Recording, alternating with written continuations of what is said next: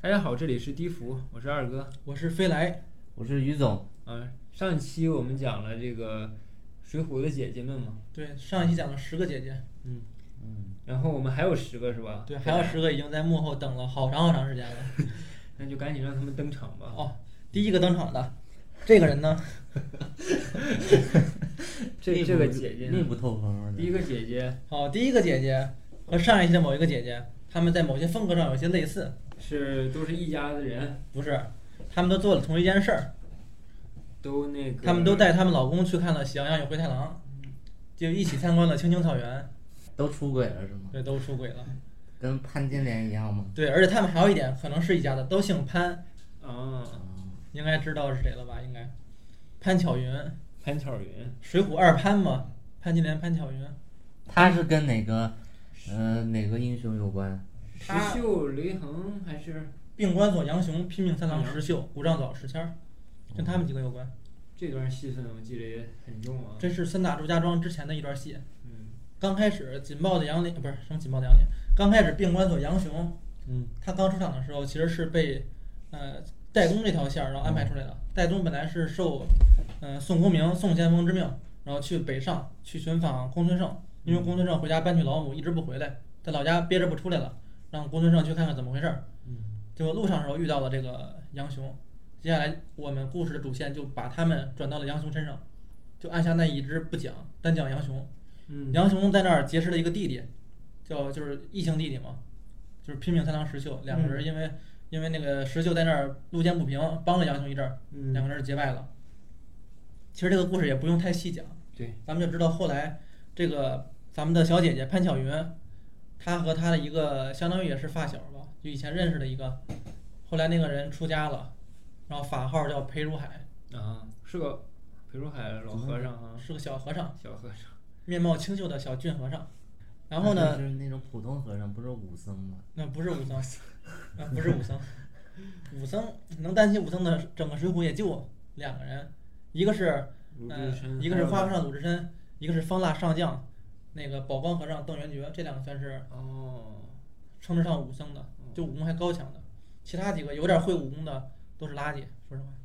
然后说这个潘巧云，她跟潘金莲儿，跟她的姐姐嗯 哪儿比较像呢？就是他们两个都做出了对不起老公的事儿，嗯，都是暗地里面儿和自己的小姘头儿，然后厮混。那他跟这个裴如海相当于长期合作关系了，已经。对，啊他们两个甚至还设置了个暗号，因为杨杨雄是做工人的，他也老是出差，他一个月里面也就三两天在家，剩下时间都在外边出差，嗯所以说他们就设置暗号，只要杨雄在的时候，然后那个只要杨雄不在的时候，他们就让丫鬟在他们家门口挂一个什么布头儿，然后这样裴如海知道，哎，老公不在家，我可以去了。嗯趁三更半夜偷偷进去，然后呢，就是呃，因为他俩又因为他俩行动又是不轨之事，又怕他俩因为你知道吗？两个人就是做一些事情的时候，可能就会忘忘记时间，嗯然后为了防止出现这种事情被别人发现，所以他们又雇了一个头陀，天天在那儿打更，到呃三更的时候还是五更的时候，打完更之后，然后那个头呃裴如海就出去了，所以每天这儿夜夜厮混。这件事儿后来每天都是。只要杨雄不在家，杨雄这也够绿了。对，杨雄成绿巨人了都。嗯，然后这个事儿结果巧不巧的，正好被那个杨雄的结义兄弟拼命三郎石秀给知道了。嗯，石秀后来告诉那个，告诉杨杨雄，是那个青面志吗？不是杨志，杨志那是啊，青面兽青面兽杨杨志志，兵兵关锁，对，兵关锁是拿了个大刀往下劈的一个。他到后期的那个你戏份儿，里边儿是吗？嗯，对他那个后期的戏份儿可能没那么多了。对，杨雄也是天罡之一，嗯，是杨雄、石秀都是三十六天罡之一。石秀戏份儿比较多。啊，石秀戏份儿多，石秀，石秀是那个步军的一个重要头领，经常是打探消息。嗯，包括在大名府劫卢俊义的时候，嗯，就是卢俊义要被朝廷砍了，嗯因为吴用计谋上一些失误，导致没有救下卢俊义。当时只有那个呃石秀一个人在那儿，他从九龙上面直接跳下来，在劫法场的时候，对对，他喊了一声“梁山泊好汉全伙在此”，其实就他一个人。吓住了。对，然后打了一阵之后，自然也被抓起来了，嗯嗯 但是还是挺勇猛的，武艺也挺高强的。嗯然后呢，这个潘巧云这个后来事发之后，就是被那个石秀告诉杨雄，杨雄本来都已经信了，但是有一次杨雄正正要跟那个潘巧云说话的时候，他们吃完饭，杨雄喝醉了，躺在床上，不小心把这个话通过酒醉之后，呃说出来了。结果潘巧云知道这个事儿肯定是石秀告发的，嗯。所以说是，呃所以说那个潘巧云就反将一军，先说那个石秀对他不轨，哦。杨雄当然因为毕竟新结的兄弟也不是特别亲，所以就当时不信任石秀，嗯。就信了那个潘巧云的话，以为以为他是不好，让他想把他赶出去，嗯。然后石秀也主动去走了，结果后来石秀做了一个做了一件事儿，把裴如海和那个头陀全杀了，嗯。杀完之后正好是趁那个头那个裴如海刚从他们家里边儿杀呃出来，对刚刚一阵巫山云雨之后巫山云雨之后，嗯然后出来了，然后石秀把他逮住杀了之后，把他剥得赤条条的扔到大街上。嗯就是杀人之后让整个县都知道了，杨雄知道哦，这是石秀告我说呢，这是奸夫，嗯所以他后来信了，后来就把这个潘巧云带到了一个嗯紫平山，带到山里边，然后就质问他的罪责，然后把他给杀了，开胸挖心挖肝儿，看你这个婆娘到底长得什么性感，这么狠啊！里面杀人都特别狠。嗯包括那个宋江在那个在江州的时候，他被那个黄文炳陷害了之后，然后后来也不算被陷害吧，被黄文炳那个说说他提反诗。嗯后来江州劫法场之后，宋江他们把黄黄文炳捉住了，他们把黄文炳这个人嗯当场凌迟，凌迟一块儿扔锅里边涮火锅儿吃，大家都而众好汉都说好吃，宋江涮肉可以可以。嗯，所以说里面的很多描写都是相当现在有没有哪个火锅店叫什么？及时雨宋江火锅店。老板娘是孙二娘是吗？对呀，完全可以啊！好吧。这个创意不比那正台张青头就对了又，嗯，好，第十一员不是第十一位小姐姐讲，呃，到这儿就讲完了。嗯第十二位其实就是我们接着说的，上期讲了梁山泊的三员女将，只讲了一个母夜叉孙二娘。这期呢其实是嗯还有两个没有讲，对，有个三娘，其实它是这么分的：大嫂、二娘、三娘。对，咱先讲三娘，按住大嫂不表。哦，三娘的话，江湖人称一丈青。其实这个三员女将里边儿，观众缘最好的应该就是这个扈三娘了。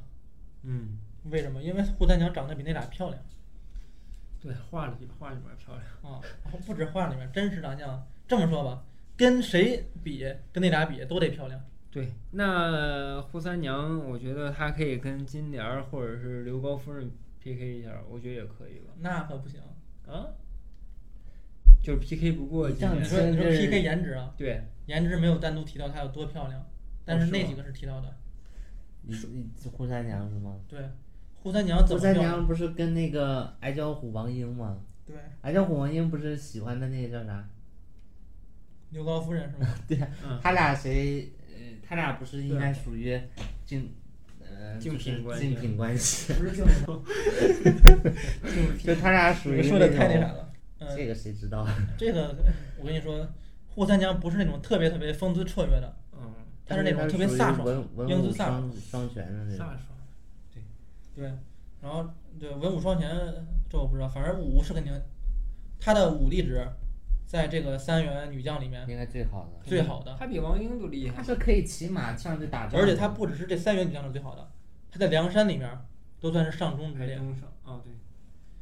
很多就是像很多男将打不过的。女女女性豪杰那种，对就像那个什么穆穆桂英那种。穆桂英对对，差不多。她这个是她她不属于天罡了啊。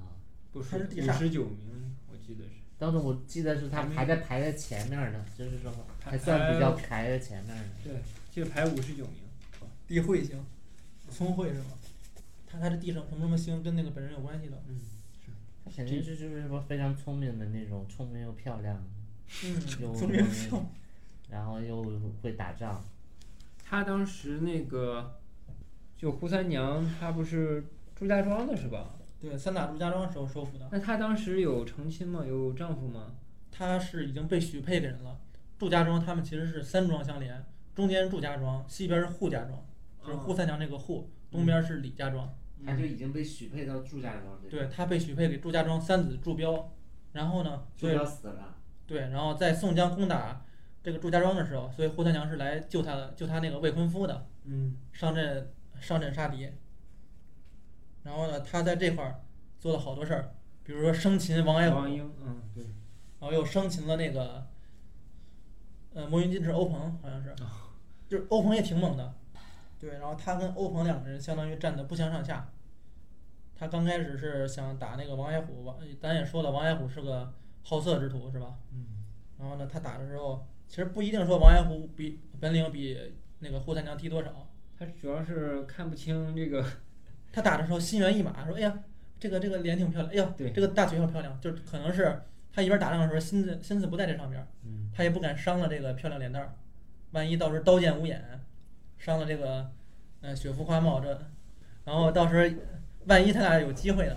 王英是看任何女人可能都觉得有机会，所以他是刘高夫人也想那啥，他生擒了那些之后是最后谁把胡三娘生擒了？林冲是吧？对，后来林冲生擒胡三娘，扈三娘那林冲应该跟扈三娘好啊，但是林冲从但是林冲，呃是宋江啊，宋江把扈三娘许配给王英了是吧？对，然后就是他刚擒完扈三娘，林冲刚擒完扈三娘之后，宋江急令把急令那个军校把扈三娘接上梁山，送到宋太公，宋江的老爸，嗯，呃，宋太公处。那大家都以为宋江要纳了这个人，嗯尤其是王矮虎格外生气。嗯结果后来才知道，因为在咱们前面说了，在刘高的夫人的时候，宋江他呃，宋江跟燕顺他们把他把那个刘高夫人给杀了。嗯当时宋江就说了，说这个人不是良配，嗯，我日后定当给你选择一个更好的，然后许配给你。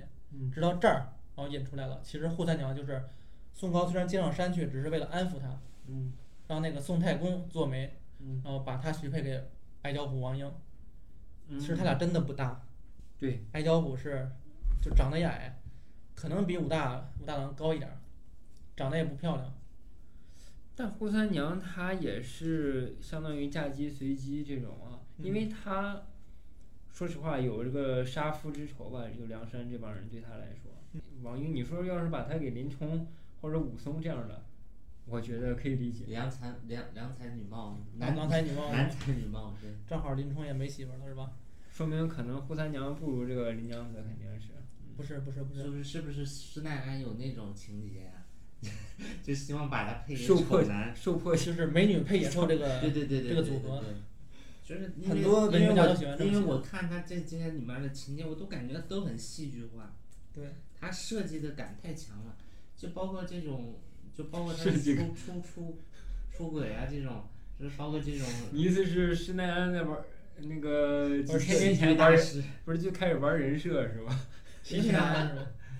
嗯对，我觉得是这样的。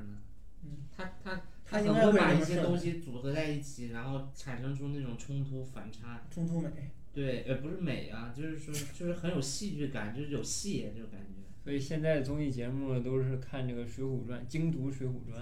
嗯，不是他，他不是以熟前读中国四大名著，变成通晓世间来呃是那个什么四大名著，不是已经就是以前，就是之前是没有像这种这么这么那个什么的小说吗？一心二用啊，对。行，咱刚 刚刚才你也说了，没有，扈三娘他们他们一家被那个梁山杀了是吧？不是被对梁山伯杀了。其实本来他们已经跟扈三对对对，他们已经跟扈家庄说好了，说我们去攻打朱家庄的时候，你们不要救应，只要这样，我们就可以把扈三娘还给你们，因为当时已经捉了嘛。然后那个扈三娘的哥哥扈成也同意了，可是后来李逵为了贪功，他去扈家庄的时候，不问不问把那个哥给，不问缘由，把他的全扈家庄全全家老小全给杀了。嗯，他当刚要砍扈城的时候，扈城跑了，嗯，所以说扈城最后没有死，扈家庄独苗。扈城后来去哪儿了呢？里面好多人都有小人物都有那个后来交代，好多人后来去帮岳飞抗金的了。反正看《水浒》的时候，对李逵的印象就，他一直也是嗜杀成性。李逵号称天杀星，李嗯，逵是俺也知道，这是 俺俺 俺也一样跟熊大熊二似的感觉。俺也一样。李逵就跟那个哥哥说的不错，俺也是这样。但是《水浒传》里面好多后代，后来都是岳岳家军的将领，包括那个阮家的阮氏三雄他们的后后代，有一个就是叫阮什么忘了，反正好多好多，我看《岳飞传》时记得，现在忘了，全是梁山后代，还有关胜的关胜的那个儿子还是孙子叫关灵，大刀关灵，不是那个灵啊，就是都都是那个岳家军的。记得还有个什么关平，关平是三国的，三国这儿的关羽的那个义子。那关胜是跟那个关羽是有点关系？关胜在这里面说是那个关羽的那个关羽的后代，直系后代，但其实是假的，因为关羽当初，这这讲三国了就关羽关关羽当初那个被不是现在讲到哪了？蜀汉被灭之后被嗯，现在讲到哪了？现在讲扈三娘她哥，然后讲了 不讲不讲不所以讲我就说不讲不讲不讲没用了。好好，啊，然后就咱说这个扈三娘，咱说了她马上长得漂亮，马下不知道。咱说这个扈三娘，她马上英姿飒爽，嗯马下应该也挺漂亮的，是吧？她在马上的时候，书中这么描写的：雾鬓云环娇女将，凤头鞋，宝凳斜踏，嗯就是在马上嘛，踏着那个马鞍，黄金肩甲衬红纱，狮蛮带柳腰端胯，双刀把雄兵乱砍，玉仙手把猛将生拿。嗯天然美貌海棠花，嗯也是挺漂亮的，看来嗯一丈青当先出马。然后有一点啊，我是看《水浒》的时候有有一个印象，他说玉仙手把猛将生拿，在我印象中就是梁山好汉里面，比如说他们斩杀敌将还是挺多的，但是生擒敌将的，我印象中次数最多的就是胡三娘，这种就是、嗯是这种很屌的，他后面经常跟那。个什么呃 NBA 里面那个抓帽，哦，对对对对对对对对对 就是他妈不是给你扇出去，扇出去还好，对对对，直接给你盖住了，拿住了啊！拿出来就就很牛逼。而且胡三娘，我记得看书时还有一点是，他是补刀能力最强的。比如这个人把他敌将射下马，他负一刀把他斩了，嗯相当于就是补兵嘛。吃鸡也很厉害哈。对，吃鸡也挺厉害的。然后扈三娘肯定是女将里面文，算是说，呃，有才有貌，对吧？武功也高剩。下两个，他就是大部分都是还有点是属于民间那有挂的。有勇无谋那种。对，然后下一个就说到了下一个了，顾大嫂。嗯，顾大嫂绰号母大虫，哎等会儿扈三娘之后 扈三娘下落是吗？啊，对，就是扈三娘撞方腊的时候死了，王英死之后她就死了，也是死于乱军之中嘛，我记得。他就是征、哦。征讨方腊方腊的时候吧，嗯，方腊不是死一批人吗？征方腊的时候，基本上全死，他们回归的时候好像只剩三十六人，就就是三亭去了两亭，一百零八人去了七十二嘛。但是有一些不一定是死了，有一些是走了，比如公孙胜根本就没去，公孙胜他早就预料到这个事情不好，所以他直接出方出征方腊之前说我要回老家就是征方腊这个赡养老母。下一期再录。那行，下一期遥遥无期。扈三娘就像孙尚香、穆桂英这种啊。对对对，对，嗯咱说孙尚香、穆桂英也是算长漂亮的，对啊，但是孙尚香是你们通过玩游戏时候知道的，孙孙尚香不算女将，她没有真正打过仗。啊，我是看那个影，张艺谋的影里面关晓彤演的孙尚香，猜测出来。是孙尚香吗？不是吧？啊，他在里面不叫孙尚香，但原型。行，以后有机会讲三国的时候再细细表来。行，下一位姐姐。下一位姐姐就是顾大嫂，梁山第三员武是将，真姐姐，真姐姐母大虫。突然不想听了，这顾大嫂。好，那咱 那就不是顾大嫂。简单过了就不是，你就说说他有最那个，顾大嫂是那个孙俪的弟弟孙欣的媳妇儿，并尉迟孙俪，小尉迟孙欣。嗯，咱都知道那个病什么小，在梁山绰号里面特别多，是吧？对。其实病的话不是是啥意思？并不是病的意思，病的其实是有意思，有一个意思是超过，我甚至超过尉迟恭，生病的病吗？对，生病的病生。病的病。但是他的意思是说，可能比后面他那个说的人还要强，有病尉迟、病关索。病关索，关索知道吧？关索是那个关关羽的三儿子，当然是戏说里面的，嗯正史里面没有记载，正史里面只记载了那个关关兴。和关平。对然后再讲，嗯、所以说这个那单单单提一下孙俪啊，啊，其实跟孙俪没啥关系，但是孙俪确实得拿出去提一下。毕竟老公对。孙俪是排地煞星，排第三十九 他九，哥，嗯，对。他孙俪的武功其实挺高吧？我觉得。非。常高，他应该排在天罡里边，甚至都是中等水平，哦，这么厉害。什么武器啊？双鞭是吧？好像是双鞭。好像他跟孙鑫，我记得都都拿拿的鞭。哦，我忘了，反正孙鑫是垃圾，可以不说。但是孙俪真的强，孙俪好像是跟呼延灼大斗五十回合不分上下吧，呼延灼不是双鞭吗？第七名。第。八名。第八名。哦。呃，你不用说别的，呼延灼五虎上将，呼延灼跟很多排行最高的几个人都是安卓正儿八经的是什么正统的那种，呼延灼是北宋开国名将呼延赞之后，学的呼家枪法、呼家鞭法，也是一绝。对他也是什么什么后代，对，你看有里边强的几个，好多都是后代，大刀关胜、关羽后代那不用说了吧？当然那是瞎扯的呀。啊，林冲不是，关胜不是还排第五吗？对，关胜第五，第五很高了，第五是武将很武将之首，包括青面兽杨志，说是金刀老令公杨业后代，杨家将嘛。杨志很厉害的，对，杨志很厉害杨志是八标记之一，八票记，也是排前几的。好，武功嗯好说回顾顾大嫂，嗯哦，顾大嫂是那个孙俪的弟弟孙欣的媳妇儿，嗯，就为人非常彪悍。母大虫就是母老虎的意思是吧？大虫就是老虎。就是还是属于妻管，就是就是那种特别强势的女人吧。对，然后书里面说了，说孙鑫打不过顾大嫂，直接说了。那肯定打不过，多厉害都打不过。所以说，在一对儿夫妻关系里边儿，这个感觉孙鑫可能有点惨了，不敢大声喧哗。有的男人不都吃这个吗？吃这个就是享受其中，抖 S，抖 M，抖 M。这还是真爱。那顾大嫂她的这个就是在《水浒》当中作用，哦，在水浒中作用，她 其实承上启下的，顾大嫂其实是三打祝家庄时候，嗯，然后第三打之前，当时两件事同时发生，一边打祝家庄，一边是他们几个人还没入伙呢，他们为了救那个，呃，救两个猎户，两头蛇谢真、双尾蝎谢宝，就他们那时候引出了一堆人，顾大嫂是其中之一，他们一块儿去劫牢去，所以把顾大嫂引出去了。铁教的月河、冰玉之孙俪、小玉之孙仙，嗯就这几个，再加上两头蛇谢真、双尾蝎谢宝。嗯，然后顾大嫂其实也没什么可说的，大家兴趣也不高，毕竟好多人还是看颜值的，是吧？那他在再加上脾气彪悍，他在里面是很胖的那种吗？嗯，应该是挺胖的，嗯，反正但是肯定属于那种就是人还挺好的，就是对，就就是挺会照顾招待人的。对他特别讲义气，哦对他的那那个弟弟，就是谢珍、谢宝是他的什么远房的表弟吧，好像，他都去就是不顾家当，然后直接相当于把自己的家舍了，然后去救他们。是扮演一种姑姨那种角色哈，嗯，对对，嗯大姐大姐大。啊，这个说完了之后，不是你们不想听，是我不想讲，我实在不喜欢这个母老虎这种称呼。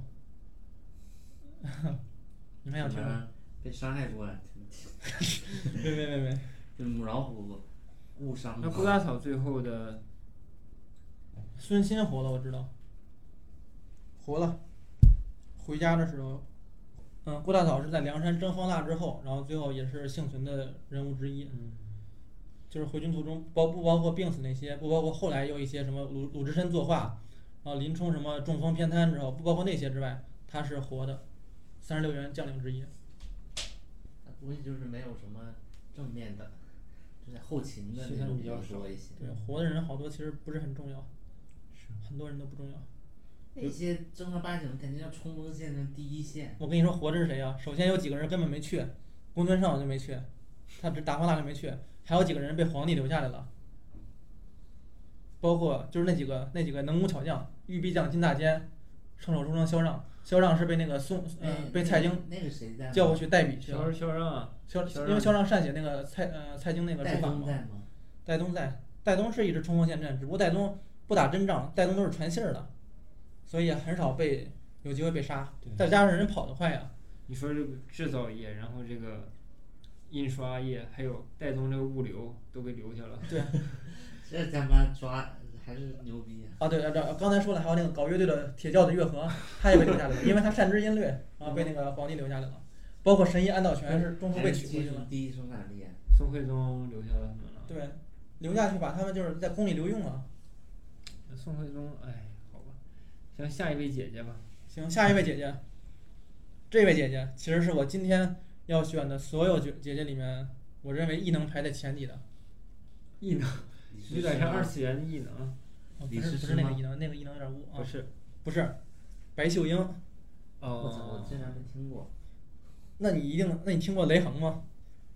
雷横大刀雷横吗？他 是狐狸。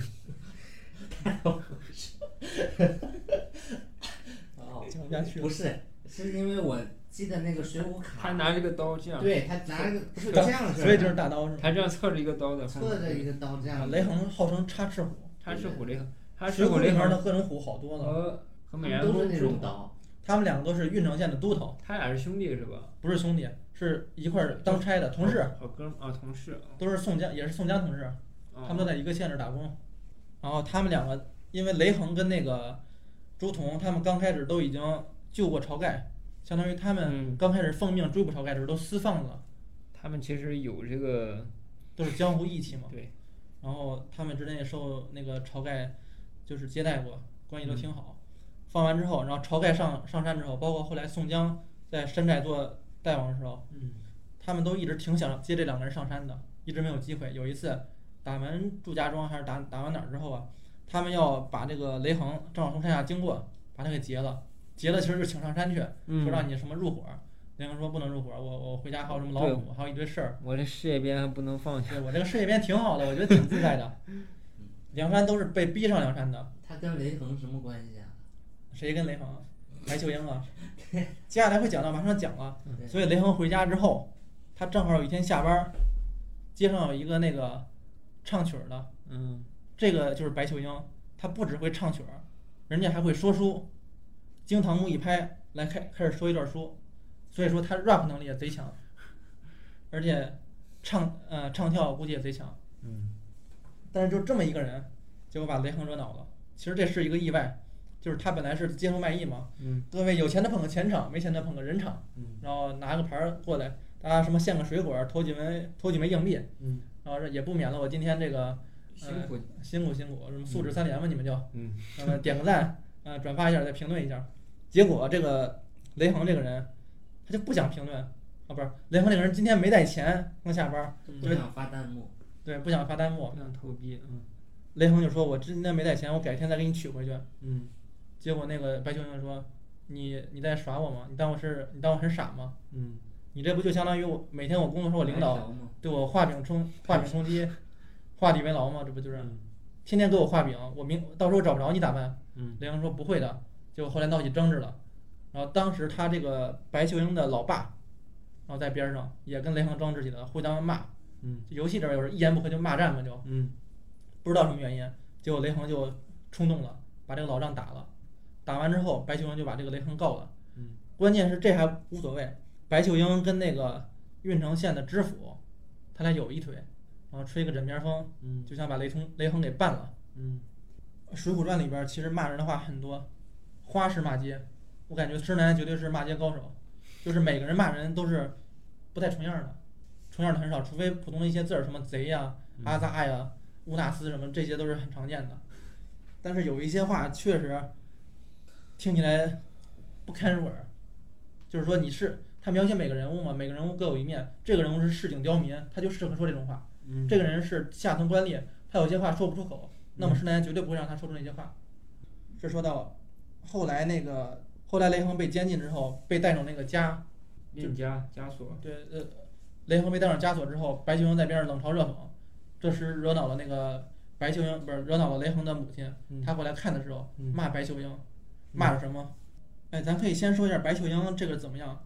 白秀英雷在雷横的眼光视角里面看是这样的，说那妇人色艺双绝，长得又漂亮，又会点儿 德艺双馨的对，德艺德艺双馨，对，白老师，罗衣叠雪，宝地堆云，樱桃口，杏脸桃腮，嗯都是好听的词儿吧？杨柳腰，兰心蕙杏，哦腰也细，歌喉婉转，声如枝上莺啼，那个 vocal，舞态翩跹，影似花间凤转，dancer，腔衣古调，音出天然，还是一个唱那个古风的，还会嗯还会那种估计民间那种。嗯，五回明月坠秦楼，歌恶行云遮楚馆。高低紧慢，按宫商吐血喷珠，轻重急徐，依格范铿金夹玉。笛吹紫竹翩翩紧，板拍红牙字字新。包括他后面也说书了，其实说了一段，当时叫评话，相当于就是现在的评书，嗯就是全能嘛，所以我 pick 他。但是他后来被那个谁，被雷恒的母亲是这么骂的，就是他们正闹呢，结果雷恒的母亲正好给他儿子送饭，看见儿子在那儿待着，说你说你们干嘛把我儿子抓起来呀？然后那些进子说我我我我们也没辙，是这个呃说说这个人是那个知县的那个知县的一个老相好，嗯他们非要他非要折腾，嗯，只能把那个雷图特抓好了，抓起来了嗯。因为那几个普通的小官吏跟雷恒关系也好，都是同事嘛。然后这个婆婆一面去解锁，一面去口里骂道：“这个嫩贱人直嫩的一世，我去解了这锁，子看他如今怎地。”白秀英在茶房里边一直盯着呢，就是不让别人去救他，嗯就欺负雷横。然后说，然后他就骂这个雷横的母亲：“你那老婢子却才到什么？嗯老婢女就骂他啊母亲，然后那婆婆哪里有好气，便知道便指着骂，便指着白秋英骂道：“你这千人骑万人压乱人入的贱母狗，倒怎么倒骂，倒怎么倒骂我？”然后白秀英听了义愤填膺，然后就直接开始说：“老咬虫，奇贫婆，贱人怎敢骂我？”说的又说他，婆婆说：“我骂你再怎地，你须不是郓城县知县？”这直接点出来你这个背景，对，就是你其实就是一个狗仗人势的东西。嗯然后白秀英大怒，向前指一掌，把婆婆打了踉跄。嗯打到这儿的时候，雷横肯定不能忍了。嗯，雷横一怒之下，他不是带着家的吗嗯？用家的使劲，打他脑袋是吧？对，直接把那个白秀英打得脑浆迸裂，嗯就死了。这回叫做雷横加打白秋英。嗯，这这个白姐姐确实本事不小，确长得也漂亮。她这个 diss 有点 diss 过分，diss 老年人，对对，然后惹祸上身了吧？尊老爱幼是社会的传统美德，她这不行。这白秀英其实到这儿就可以翻篇了。嗯下一个，下一个，说实话，嗯、也被称为《水浒》里面的四大淫妇。四大淫妇，潘金莲、潘巧云、阎婆惜，咱都讲过了，嗯，还有最后一个是那个卢俊义的夫人，啊，叫贾氏，贾氏，对，就是贾宝玉的贾，对，贾不贾，白玉为堂，金作马啊，是这是那个《红楼梦》里面的，嗯跟那没关系啊，啊，这个贾氏其实本来他跟卢俊义关系也挺好的，嗯，我本来还挺喜欢他的，因为卢俊义刚开始被吴用骗了，吴用想赚他上山，怎么也那个弄不上来哈，对，弄不上来，就是给他支了个招儿，就是吴用办当当成一个算命的，说你百日之内有血光之灾，你去到东南方的一个地方，一千里之外去避难去，那一千里地方正好行经梁山坡，然后我再把你抓起来。哦，然后他媳妇儿说了，说说官家你别去，嗯你去的话就是在家里安生的比较好。嗯他还是懂点事儿的。嗯，结果这个卢俊义刚鼻子硬，说我不怕，我觉得我这事就要躲过去。那那就是他既那个相士既然说了，嗯那个算命的既然说了，肯定是有这回事儿，嗯不可能是空口白牙胡乱说嘛。是，结果他这个妻子贾氏，后来我们也知道卢俊义其实被骗了，嗯，卢俊义被呃被那个吴用骗了嘛。骗了，嗯，对，然后然后结先不说卢俊义这边，他是他果然出去了之后，嗯然后他的妻子贾氏跟他的管家李固嗯，两个人之前就有一腿，只不过他一直不知道。啊，燕青可能知道，但是燕青有时候没机会说，嗯就跟石秀有时候没法跟杨雄说潘巧云一样。是，然后这个时候他俩就好一块儿了。后来他们直接告那个卢俊义说卢俊义要反了，为什么？因为吴用来的时候在在卢俊义家的墙上写了一首诗，啊，说给那个卢俊义消灾解惑的。嗯其实诗是藏头诗，告诉他家里有事儿对，其实诗藏头诗前四个字儿卢俊义反，啊，卢什么什么，俊什么什么，义什么什么，反什么什么。嗯然后结果后来因为这个，其实也是卢俊义，哎，也是也是该着该着的上山。嗯然后这个贾氏，他们两个真的是就是，只要卢俊义不死，他们就愿意出尽所有钱买通各地方官吏，就一定要卢俊义死。卢俊义是河北的土财主，相当有钱。对，这个贾氏还想让卢俊义死啊，因为他跟李固好了。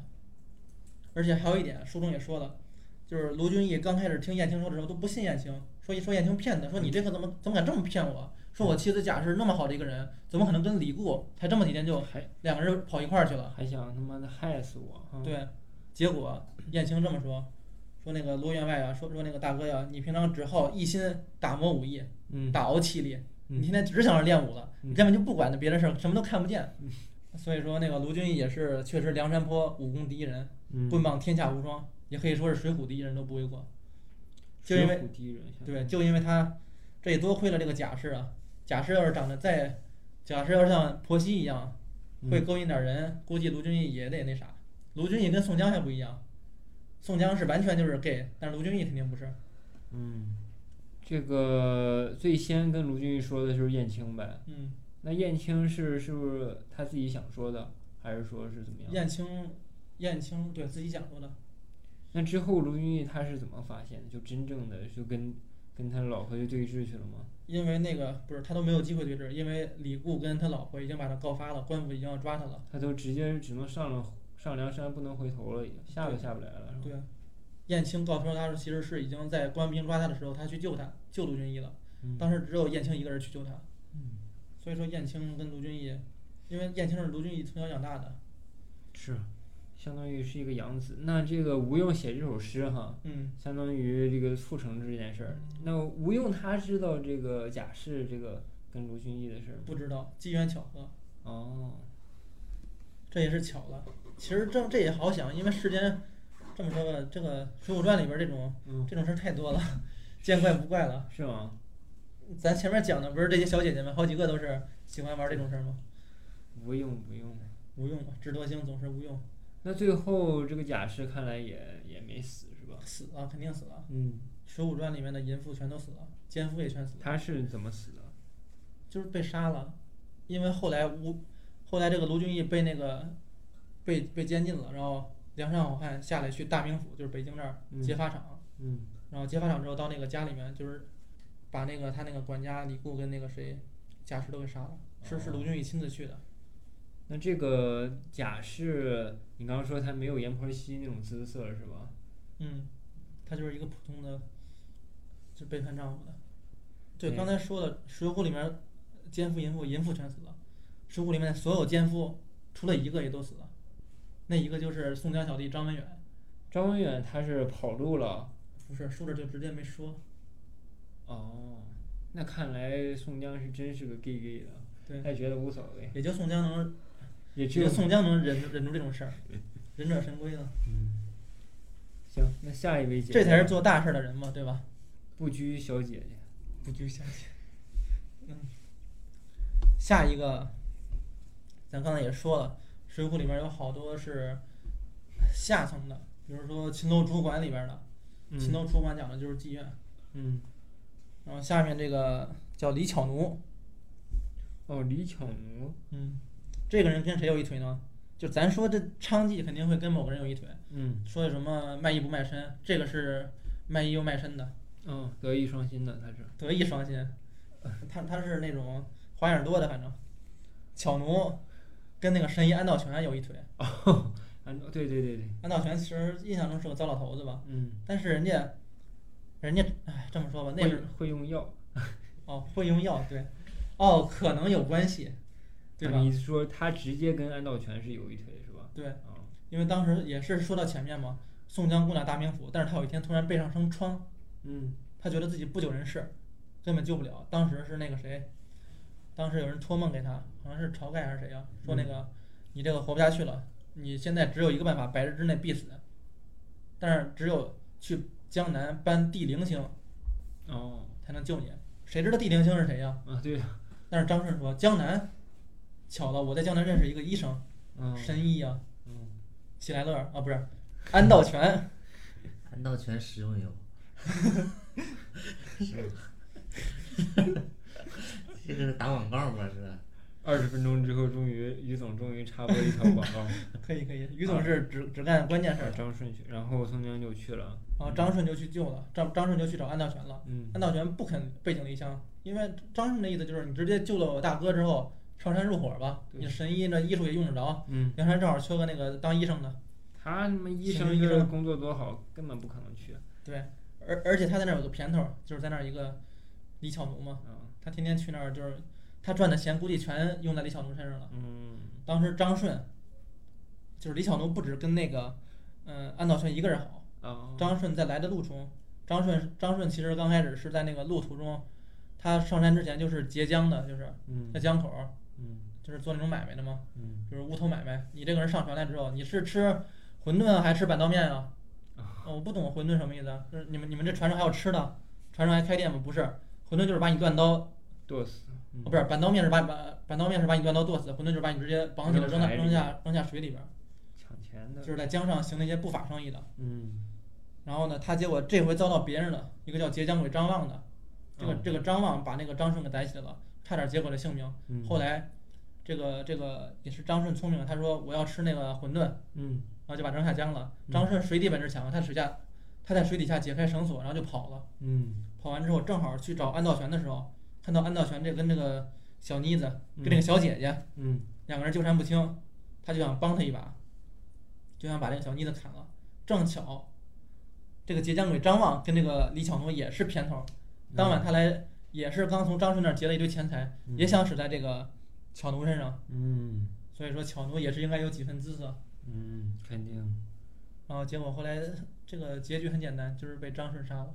那张顺他杀了巧奴，就把安道全给逼上去了，安道全就没牵挂了，是吧？不是，这个李巧奴啊，不是这这这个张顺，他们其实梁山里边都有都有那种，就是三人行必有我师嘛。梁山有一员好汉叫做行者武松，也知道嗯他在张都监鸳鸯楼上杀了十八户，嗯，写杀人虎大者呃杀人者大虎武松也。啊对，然后这个张顺有样学样，在那儿写了一个杀人者我张道我安道全也，就是这些哦杀人者我安道全也。把他逼上去了。安道全说：“你你这个兄弟，我平常带你布帛，他说我带你也布帛，咱们去山上大碗之肉，大块分金，这不更好吗嗯，？”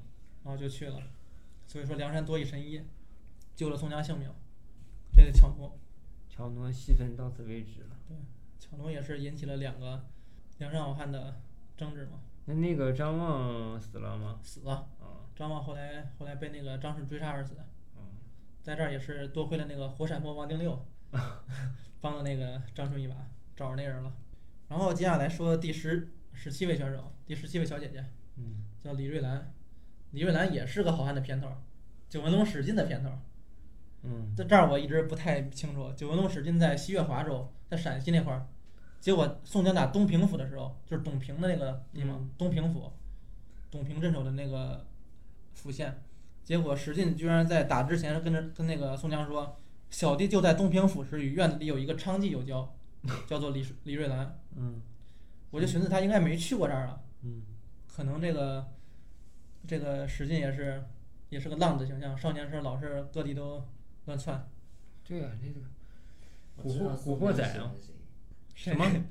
史进是宋江喜欢燕青，卢俊义喜欢燕青，何出此言？宋跳过跳过。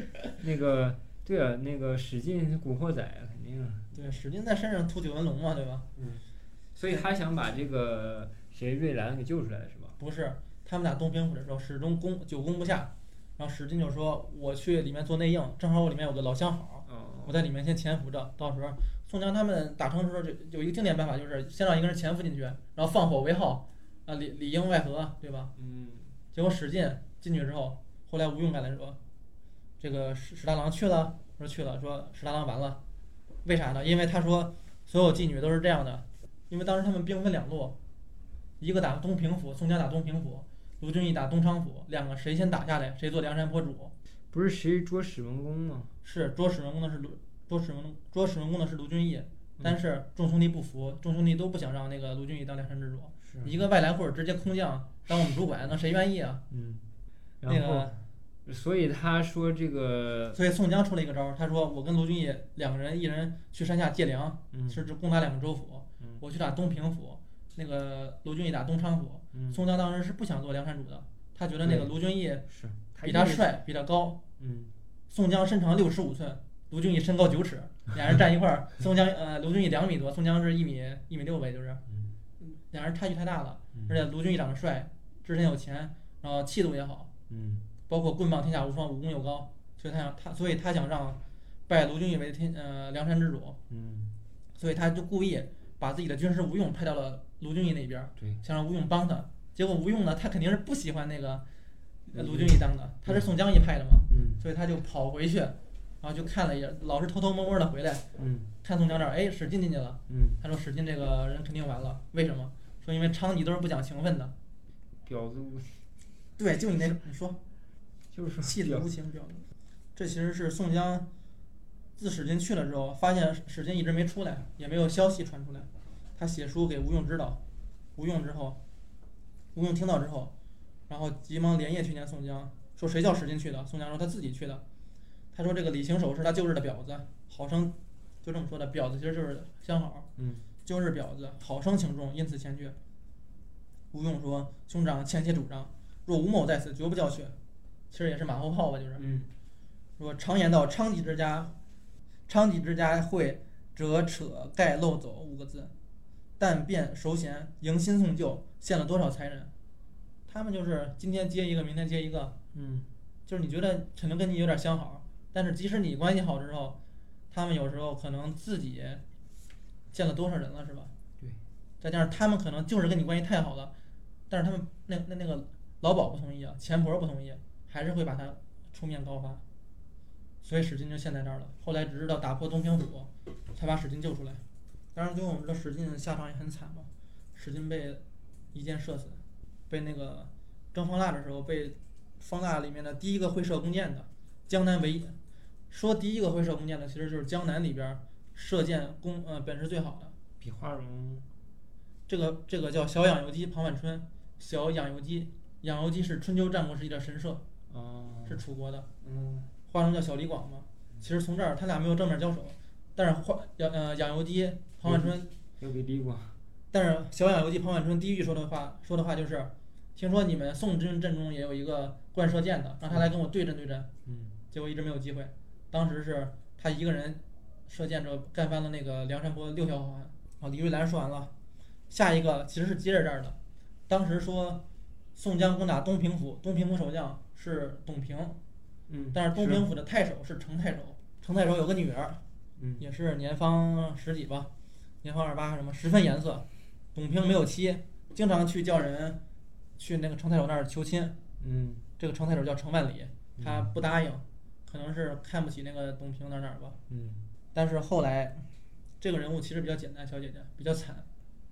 后来打破东平府之后，呃，董平竟奔那个，董平竟奔县衙，把程太守一家老小碎尸万段，只夺了他女儿，明白了吧？其实就是一个工具人，这有点类似那个什么貂蝉，比如说貂蝉在吕布死之后，然后被军士再往许都，可能是被曹操就当做一个明白吗？嗯你看，把你爸妈杀了，把你劫走了，然后第十九名，也是个重头戏啊。咱这几个前几个都是娼妓，嗯这第十九名其实也是嗯，李师师。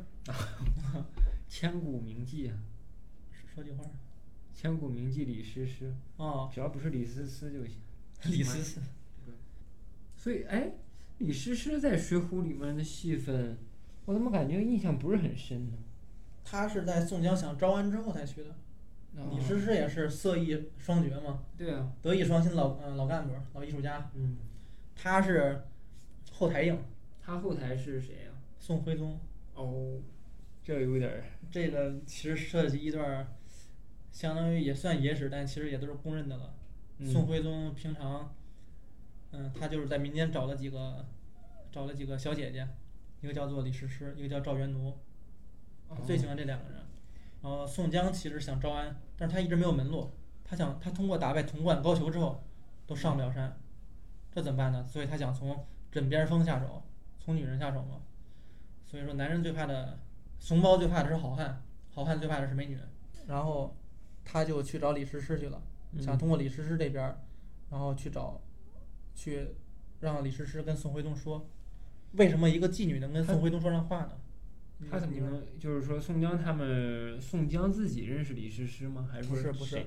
他通过谁呀、他们都不认识，但是李师师是李师师是东京的行首，相当于花魁那不就头牌吗？啊头牌。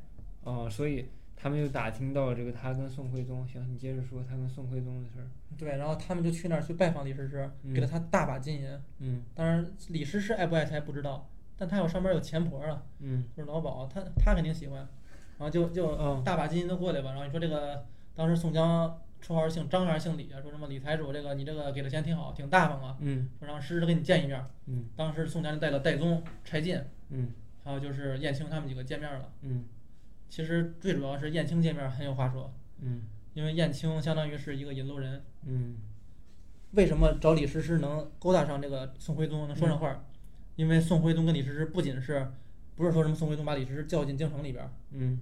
是宋徽宗在皇宫里边儿挖了个地道，直通李师师家。哦，是吗？这个是这个是算是有史料记载的啊。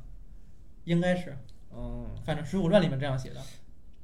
那宋徽宗他这样真的是也不嫌麻烦啊，但是这样很掩人耳目啊。他怕太怕别人知道了哈。对，毕竟人家，你说嘛，说说你一个当朝天子，嗯，跟下面的一个一方娼妓，对吧？那是这你再干净，你也是娼妓。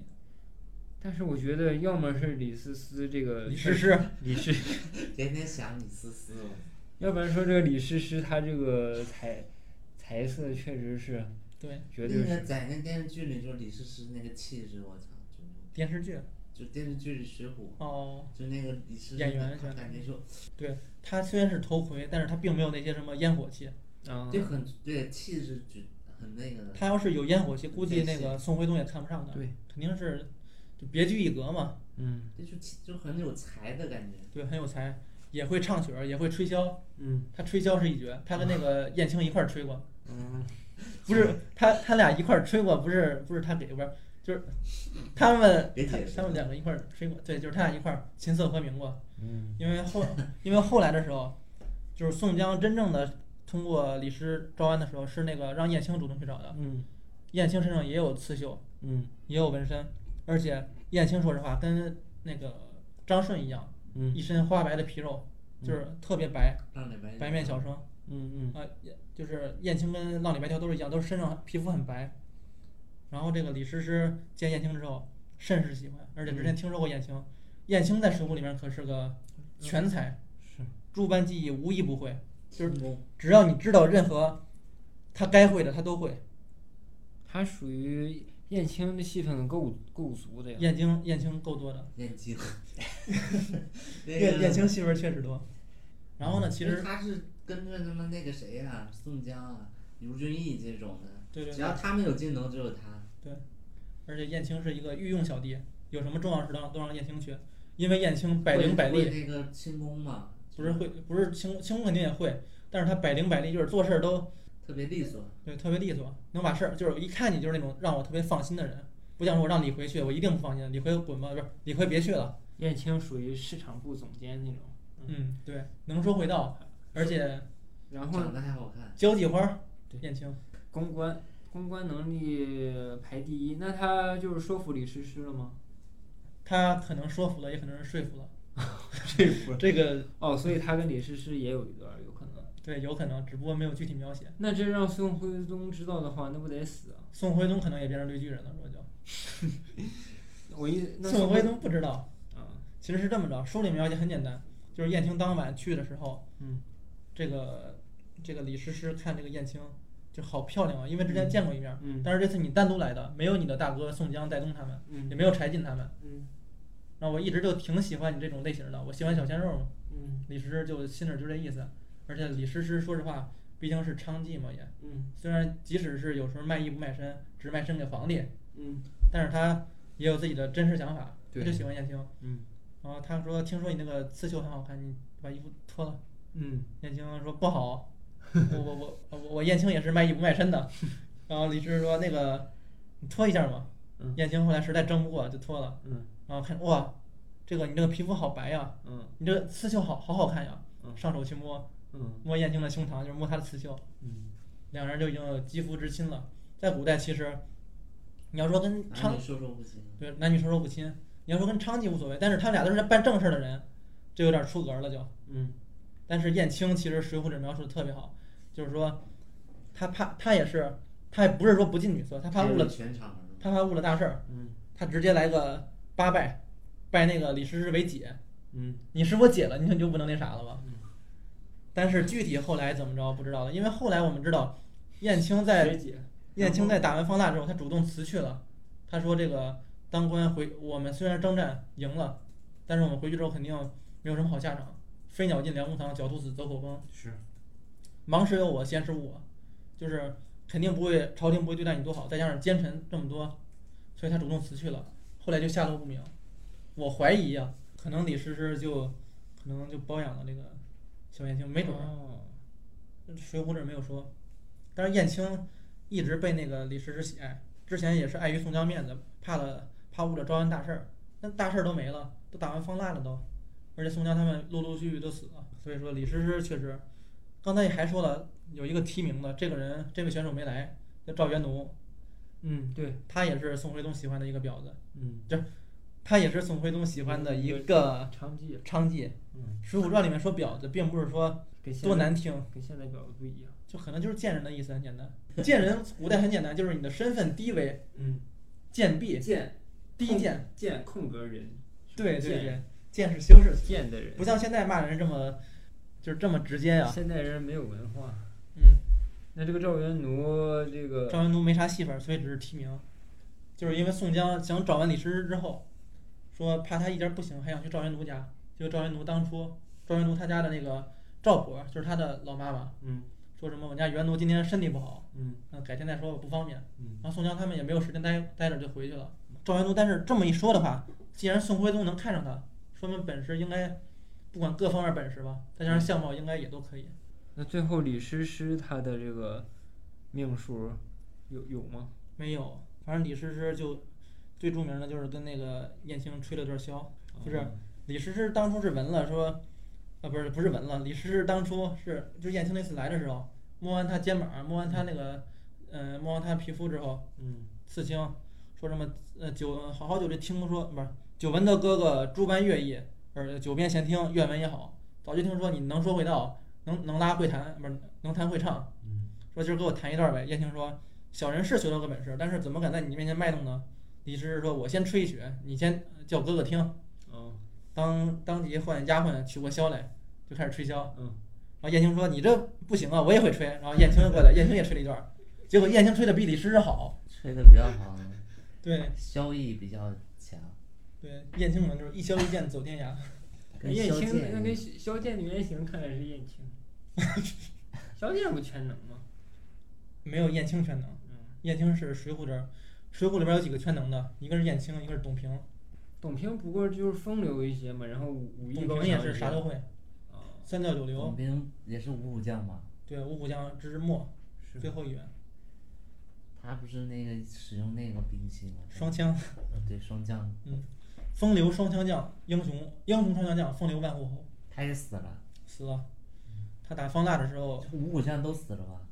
五虎将就死了，他跟秦明，秦明、关胜、林冲都活了，只不过林冲后来中风了，在杭州六合寺的时候，然后在那就林冲也是五虎将，五虎将第二，没了，再没了。啊，五六七。五虎将大刀关胜、豹子头林冲、霹雳火秦明、双面灰他烬罗、们都得会骑马，五虎将。五虎将指的就是马将五虎，要不然你说武松跟那个武松、李逵、李逵、呃花和尚，他们比他们差吗？其实不差。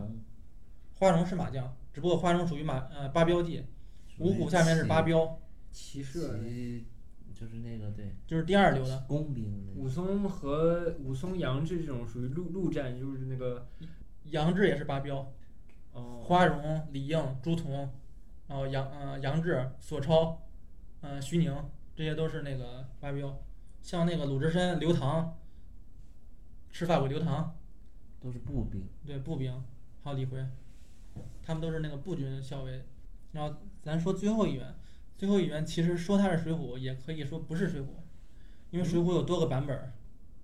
哦，这个属于什么外传？是说他是后面几集出来的？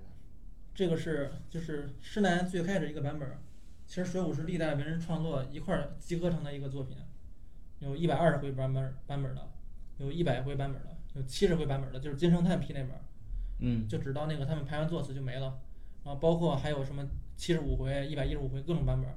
我说这个是一百二十回版本儿的，宋江他们招安之后，嗯，刚开始北上征辽，各个版本儿都有，打完辽之后不曾折的一个兄弟，就是一个好汉都没死。嗯回来班师，接着之后就去打方腊，嗯这是正常版本儿，就是一百回的。但在一百二十回版本里边，他们是在宋江征完辽之后，就是马不暇接，不让他们还没有封官呢，直接就去打那个河北田虎，因为当时有四大寇：山东宋江、河北田虎、淮西王庆、江南方腊。然后让他们把宋江招安之后，其实就是借刀杀人嘛，让他们去打那个王虎，不是河北田虎，天虎，后来又打淮西王庆，打王庆的时候，然后王庆有一员女将叫做裘琼英，姓裘，裘千尺的裘吗？不是，就是报仇的仇，哦，报仇的仇，但当读姓的时候能读球。对，念球。哦，是琼英，对，就是琼英郡主。琼英郡主，其实说实话，这有点相当于外传了，就是嗯打那个，呃，田虎和王庆都是各战十回，嗯正好都是一凑凑够一百二十回。他们打的时候，琼英就简简单说一下，他跟张青是夫妻。没遇见张青，哦，琼英的那话个，青张青是那个青是吧你说菜园的张青是吗？扔石头的梅雨啊，见确实，张他们这个梁山这个有点乱是吧？啊，不是不是见这就是梅雨见张青的老婆呀。对呀、你看就是有点乱呀。那个嗯，孙二娘喜欢张青，张青喜欢琼英，这不是三角恋吗？对吧？什么？你这个梗也是，嗯，真的让观众弄乱了，你知道吗？观众应该不会。张青和那个青，一个是张呃梅雨间张青，那个青是青三点是三点水水的那个青，菜园菜园的青张青是青菜的青。对青菜的青，一看就像管菜园的。然后琼英的话，其实琼英刚开始刚到王庆那儿的时候，他本来的本事，刚开始是神医安道全和那个琼英不就是张青老婆？然后呢？对琼英其实是《水浒》的宿命论，说这个琼英跟那个张青命里是一对儿，为什么？琼英也会一项技术，飞石打人，跟张青一样。是，为什么会呢？张青教的。嗯张青哪儿教的？张青在梦里边教的。就是有一天，这个琼英在床上睡觉，睡得正香，武状元苏乞儿，嗯他不是在梦中学的什么罗汉拳吗？嗯然后这个程咬金在梦里边学了十八十八路板斧。嗯这个琼英跟他们一样，做梦的时候有一人相授，叫地呃天劫星，给他传授了飞石打人技术。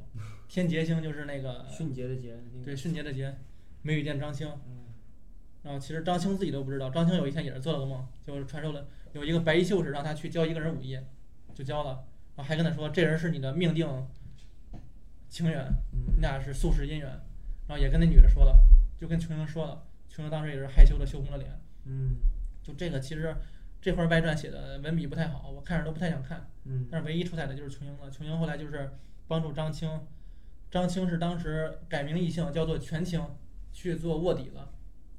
做卧底之后跟那个琼英结婚，后来他们两个又里应外合，帮助宋江把这个王庆给宰了。嗯，琼英其实也就是长得应该挺漂亮的，会飞石打人。张青当时不是打把好多这个宋江的武将都给打掉了。张青战战绩应该是梁山泊第一，嗯，他连打一十八员上将，最后张青就是除除了林冲之外，五虎将基本上打全了。嗯什么杨志那个呃杨志不算，就是上将，什么鲁智深，鲁智深被鲁智深被被一石子儿打到脑门儿了，打到那个秃瓢儿了。嗯然后那个杨杨志也是，杨志是被穿了什么呀？但他这个徐宁也打不过，就董平也打不过，打一下，打一下就翻身落马了，手劲儿跟那谁似的，跟那个黄药师一是什么弹指神通，跟那个一样。石头上放点什么毒啊什么爱好。那读着自个儿天天弹的时候，肯定会也接触啊。张青是被谁制住的？张青是跟董平在征华大时死一块儿了，在独松关的时候被贼将厉天润杀死，因为他是当时，哎，张青是为了替他跟董平两个人就是特别气愤，攻不下关嘛，还被还被别人斩了自己几员什么兄弟，嗯他们两个去上官报仇的时候，那儿的独松关有一棵大松树，他们在打厉天润的时候，厉天润环柱而走，就跟秦王环柱而走，荆轲刺之不中一样。嗯然后那个董平还是张青啊，把枪刺到松树这儿拔不出来，李天润负一枪，结果性命，哦死的冤。而且《水浒》里面也说了，张青枪上功夫慢些，如果单拼枪的话，他不行，武功比不过一流上将。但是他石子儿啊，石子儿无敌，暗棋，对安琪，这跟花荣不一样，花荣是弓箭也行，枪枪法也无敌。对，咱们这个其实二十个小姐都介绍完毕了。嗯结合上期可以看到，真是就是《水浒》里面各色各样的角色都有。对你其实像嗯《水浒》嘛，其实是一个男人戏，嗯，但是其实他女人的部分其实还是能感受出来，就是说还是挺多种多样的吧。对，虽然说描写就是只言片语的，嗯，对但是因为女性戏份不重，但是其实出彩的人很多。对，就是还是其实咱知道最出彩的就是那几个，就是要想生活过得去，头上就有点有点绿那个是吧？其实就是打仗的时候，他们可能就因为这个体力这天生的区别。嗯但是真正你像在生活中，就是说日常生活没逼上梁山的时候，嗯，感觉他们扮演的角色挺多的。这女性角色都是前面儿多少呃刚出场的时候五六十回，我感觉还蛮多的哈嗯。他们的出场啊，就包括他们的，起对这些英雄的也是起到了一些帮助嘛。全是导就是说，导火索帮助。像你说的，正向帮助和反向帮助。对，像你说的什么所谓的他讲这个宿命这个东西，那是吧？也在关键时刻做到一起到一些作用嘛。对对，所以这施耐庵到底是男权主义者还是女权主义者？施耐庵绝对男权主义，嗯，他把女性都写得好不堪，特别不堪。我感觉他肯定是个受了伤的这个铁直男哈。嗯，其实说是施耐庵，也没准是骂罗贯中的，也没准说是罗贯中写的。但罗贯中的《三国》里面的女性，他就写的就是没有像这种，没有这样。对他的女性三国戏里边女性基本上就都很厉害，全全工具人儿，也没有吧？基本就是除了貂蝉一个，剩下全工具人儿，嗯，其他基本上连话都没没机会说。貂蝉还能这确实也反映了一定程度，就是当时那个社会是这样吧，就女性没有什么话语权。所以看，所以说从这一点可以看出来，这个《水浒》应该是施耐庵写的吧？因为他把女性施耐庵现在非来纠结的一点是说，施耐庵到底有没有这个人都不知道，是应？该是有这个人，就是在一些，因为古代说虽然说史书查不到，但是可以通过一些别人的笔记里面，比如说我有一个好朋友施耐庵最近写了一本书，应该有，应该有。然后提到了一笔，但是施耐庵具体是哪儿的人，全书是不是他写的？嗯。因为有些地方你看的时候发会发现书前面和后面风格不一样，可能换人了。嗯，呃，，但是会不会像那种，就像，嗯，我们之前讲过那个，就像那个梅花档案那种，就是它是手抄本那种，就是就是历代历代对大家一起就是互相抄来抄去，然后就是把共同完成的这么一个它相当于是一个那个 编编纂，对，它相当于编纂，因为嗯《水浒》故事从宋朝到元朝到明朝一直都有。然后施耐庵据说是元末明初的呀，他当过那个起义军将领、起义军将领张士诚的幕僚，相当于张士诚的军师。嗯，张士诚知道吧？当时也就几大将领，张士诚、陈友谅、朱元璋，嗯，他是南方的。我觉得有施耐庵这个人，因为假如说没有这个人的话，那直接冠罗贯中的名就行了。